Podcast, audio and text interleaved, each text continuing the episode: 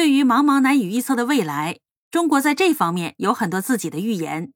其中最家喻户晓、脍炙人口的，而且也最为扑朔迷离的，当属一千三百年前唐贞观年间袁天罡及李淳风合作的《推背图》。《推背图》是中国比较有影响力的预言之一，由初唐的司天监、李淳风和袁天罡共同编写，一共六十项，分别预言了从唐朝后发生的主要历史事件。从地域范围来看，涉及中国和外国。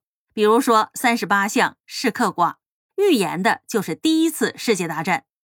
据说推背图有数个版本，原因呢是清兵入关以后，恐怕有人呢能够预知清朝的未来，清廷呢就故意颠倒推背图的顺序，而制作不同的版本流入民间。对于推背图的起源的说法呢也很神秘。据说呀，李淳风精通天文历算，有一次他坐观紫微星斗进行推算。预感到不久呢将有武则天乱唐的灾难。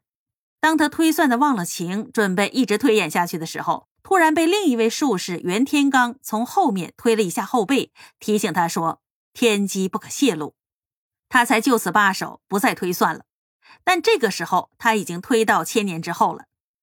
李淳风便把他推算的天机写成了诗歌，通过袁天罡作为奏章呈给了唐太宗。这种事关国家机密的东西，当然是不能再让别人看的。可是后来却不知道怎么泄露出来，这就是我们现在看到的所谓的推背图。推背图不仅把唐朝数百年间，而且唐代以后的宋辽金元明清的治乱兴衰都预测的分毫不差，真是前无诸葛亮，后无刘伯温。而且最为珍贵的是他的一幅幅插图，把唐朝以后的一千多年的中外服饰也都预测出来了，包括满族的花翎马褂，甚至是洋人的西服革履，也预言的惟妙惟肖。从这个意义上来说，人们很难解释得通为什么唐代的一个术士能够预测未来的事情。以至于后来的清朝统治者都惧怕他的神奇魔力，不得不通过扰乱视听的方式破坏推背图的版本的完整，来维持自己的统治。据说呀，一位预言家曾经引用推背图的预言，证实唐朝的武则天和杨贵妃乱唐之事也被预言中了。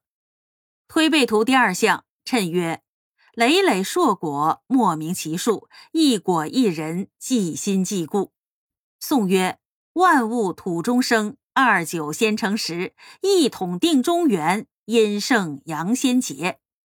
预言研究家据此认为，第二项预言的是唐朝女祸灾难。一盘果子是指李子这种果实，即指唐朝。它的个数呢是二十一，指的是从唐高祖至昭宣年间共有二十一株。二九者指唐二百八十九年。阴盛者指武则天当女皇帝统治大唐，淫昏乱政，几乎危及唐朝的稳固统治。开元之治虽然可与贞观之治媲美，却由于杨贵妃招来灾祸，女人受到宠幸，以致国乱家毁，所以称之为阴盛阳先竭。而这些从中国的历史上都能找到证据来证明。从而也愈来愈加剧了人们对推背图的向往和崇拜，也增添了推背图在人们心目当中的神秘色彩。由上呢，我们不难理解为什么推背图在人们心目当中如此有吸引力。的确，在人们的心目当中，推背图是一种很神秘的东西，好像它是一本天书，能够预知未来。它包含着什么天机，预味着未来的社会变迁，而且是师徒并茂。在世界上被一些人称之为中国七大预言之首，它颇能够引起人们的好奇心。但是如果推背图真能够预知未来，那李淳风这个人呢也太神奇了。他真是历史当中确切存在的人吗？是有什么特殊的才能吗？李淳风啊，确有其人，在《旧唐书》《新唐书》当中都有他的传。他是唐太宗时候的人，博通群书，精通天文历算、阴阳之学。他曾经主持铸造过浑天仪，编成林德历，以取代过时的戊寅历。在唐代呀，是一个了不起的天文学家、科学家。另一方面，他在史书当中又被塑造成了一个预言家，在《拜官野史》当中更成了出阳入阴、监判名士的半仙。后来，由于他预测武则天乱唐之事，激怒了唐太宗，被杀了。由此可见，所谓寓言书的作者的真伪呀，更多的是文学家的描绘多一点而它本身的真实情况也因此变得扑朔迷离。再加上长期以来《推背图》啊一直被当成禁书，不要说市面上不能出售了，就是在家里私自传阅和收藏也是违法的。而人呢，往往还有这样一种心理：越近的东西他越感兴趣，所以越是不让看的书就越是感到神秘。这样一来二去的，反而有不少人呢心里真的认为《推背图》当中藏着什么天机。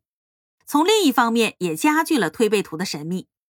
但是不论怎么讲，《推背图》反映了中国传统文化的瑰丽灿烂，也反映了传统文化的博大精深和神秘。